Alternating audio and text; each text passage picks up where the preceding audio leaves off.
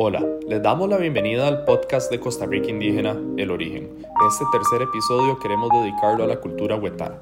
Quédate con nosotros y escucha las palabras de don Rafael Ángel Sánchez Hernández, mayor de este pueblo. Orosi, Tucurrique, Acerrí, Curridabat, Cot, Barba, Ujarrás, Tibás. ¿Te suenan estas palabras? Son parte del vocabulario costarricense, pero ¿sabías que son palabras provenientes del idioma huetara?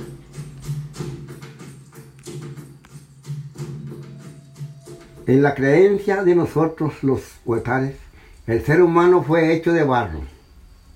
Soplando en sus narices el dios Ibú le dio aliento de vida y el don para multiplicarnos y así cuidar la madre tierra la que nos alimenta con sus majestuosas naturalezas, que nos ofrece las montañas, con sus frutos, plantas, hierbas, que nos sirven para curarnos, árboles de excelente madera para hacer nuestros ranchos, los ríos de agua cristalina, fuentes de vida, que Dios Ibú creó para que nosotros pescáramos y comiéramos, y así fuéramos hombres y mujeres fuertes, con mucha energía para trabajar y cuidar nuestros hijos e hijas, que son los que forman nuestras generaciones huetares.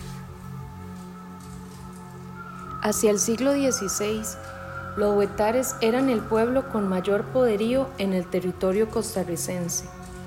Era una población poderosa, tanto en número de personas como en su estructura social. El historiador y lingüista costarricense Miguel Ángel Quesada Pacheco, en su obra Los Huetares, Historia, Lengua, Etnografía y Tradición Oral, señala que era uno de los grupos indígenas que más territorio ocupaba en Costa Rica y el más poderoso de todos, pues con su excelente organización administrativa y bélica controlaban a casi todos los demás grupos indígenas que los circundaban. Antes de la colonia, el territorio huetar se extendía por todo el Valle Central y zonas periféricas. Era tan extenso que colindaba con la región del Chirripó hacia el este, al sur con los cantones de Parrita y Quepos, y se extendía hacia Esterillos, Tárcoles, Jacó e incluso Caldera y hacia el noroeste poblaron zonas de la provincia de Alajuela y Heredia. Habitaron la cordillera de Tilarán hasta las llanuras de San Carlos. Estos territorios estaban gobernados por los cacicazgos de Garavito, Pacaca y Guarco. El comercio se daba mediante el intercambio de diversos objetos, semillas y comidas. Como pasa con las fronteras actuales, cada uno de los caciques tenía definida su área de dominio. Sin embargo, se mantenía una lucha constante con pueblos vecinos por expandir sus dominios o por proteger los que ya tenían.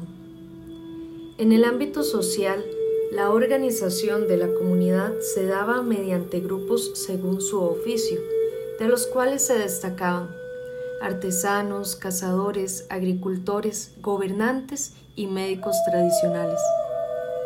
Debido a su posición geográfica estratégica y poderío, el pueblo huetar fue el que más sufrió los embates de la conquista. Los españoles se encargaron de desestructurar la forma de vida huetar y de despojarlos de sus tierras, además de esclavizarlos, sometiéndolos a extenuantes jornadas de trabajo y privándoles de su modo de vida razón por la cual hubo una disminución significativa de la población originaria, además de que muchos de ellos murieron por las enfermedades que traían los españoles. Los huetares sufrieron procesos de merma cultural, resultados de la explotación y el mestizaje, que provocaron que incluso su lengua desapareciera a finales del siglo XVIII. como seres semejantes al espíritu del barro. Cibú nos dio inteligencia y habilidad para crear incalculables maravillas, como tacitas, ollitas, tinajitas y muchas herramientas para nuestro vivir. Agradecidos a nuestro Dios Ibu, dedicamos asombrosos altares al Dios Sol, a la diosa Luna y a los espíritus del agua y el fuego, danzando a su alrededor en forma circular, acompañados de ocarinas que representan animales y flautas, entonando dulces melodías con gran fe de ser escuchados por la inmensidad secreta del Espíritu Celestial de la casa del Dios Tibú y sus ayudantes. En el tiempo de la explotación colonial, la población huetar se fragmentó, los que se desplazaron a las montañas y los que se fueron presos como esclavos, quienes no solamente fueron despojados de su libertad, sino también tuvieron que renunciar a su propia identidad, ya que sus nombres y apellidos fueron sustituidos por los de sus dueños españoles, como Sánchez, Vázquez, Mena, Parra, Hernández, Pérez, entre otros apellidos de la corona. Para el año 1611, los indígenas constituían el 96% de la población. En las siguientes décadas disminuyeron al 43%. El origen de Quitiruisi y Zapatón se fundamenta en las familias que se desplazaron a las montañas huyendo de los conquistadores. Estos pocos sobrevivientes eran de diferentes familias, incluso de pobladores de otras zonas indígenas. En esos tiempos, el ingreso a la zona donde huyeron los huetares resultaba casi imposible, pues se debía caminar por horas entre las montañas. Esto les permitió tener una barrera natural para protegerse física y culturalmente.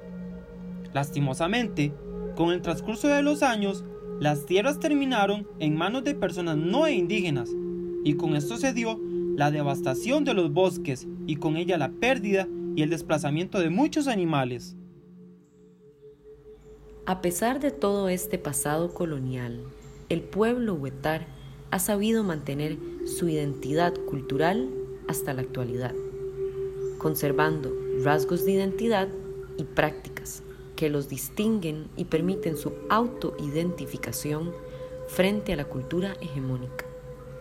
Actualmente, su actividad económica y cultural gira principalmente en torno al trabajo artesanal, la cestería y la elaboración de tintes naturales utilizados en alfarería.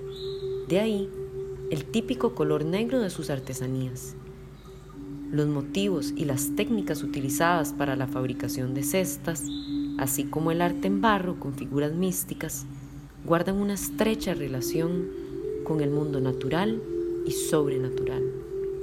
Los huetares son expertos en la preparación de colorantes vegetales para el tinte de fibras o barro, con hojas de palma, tule o chira, llamadas también tocota. Por otra parte, en la actualidad se han hecho algunos esfuerzos por parte de lingüistas de la Universidad de Costa Rica y la Universidad Nacional por recuperar al menos el uso en la cotidianeidad de ciertas palabras de raíz huetar. Por su parte, a lo interno de los territorios indígenas huetares han hecho lo propio. Así, por ejemplo, la Asociación Pro Rescate de la Cultura Huetar Tequiti Ricí ha promovido la tradición oral, el aprendizaje de ritos, comidas y otro tipo de expresiones culturales que se habían dejado de practicar o se encontraban en camino a ser olvidadas por completo.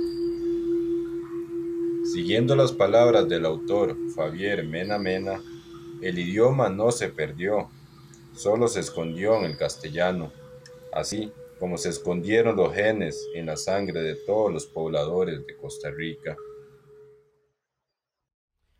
Como hermanos y hermanos indígenas de Costa Rica, esto a que luchemos por fortalecer a nuestra cultura, tradiciones y costumbres originarios que nos transmitieron nuestros ancestros, recordando que somos una sola comunidad indígena de corazón. Libres, Proran, Bruncas, Cabecas, Chorotegas, Noves, Malecos y Huetares. Sigamos adelante conservando nuestra cultura, arte y tradiciones y riquezas espirituales que nos inculcó nuestros abuelos y abuelas en el diario vivir. Muchas gracias por haber escuchado el tercer episodio de la temporada El origen. No te perdás los próximos capítulos donde seguiremos aprendiendo de los pueblos originarios, recorriendo la historia de cada uno de ellos. Hasta la próxima.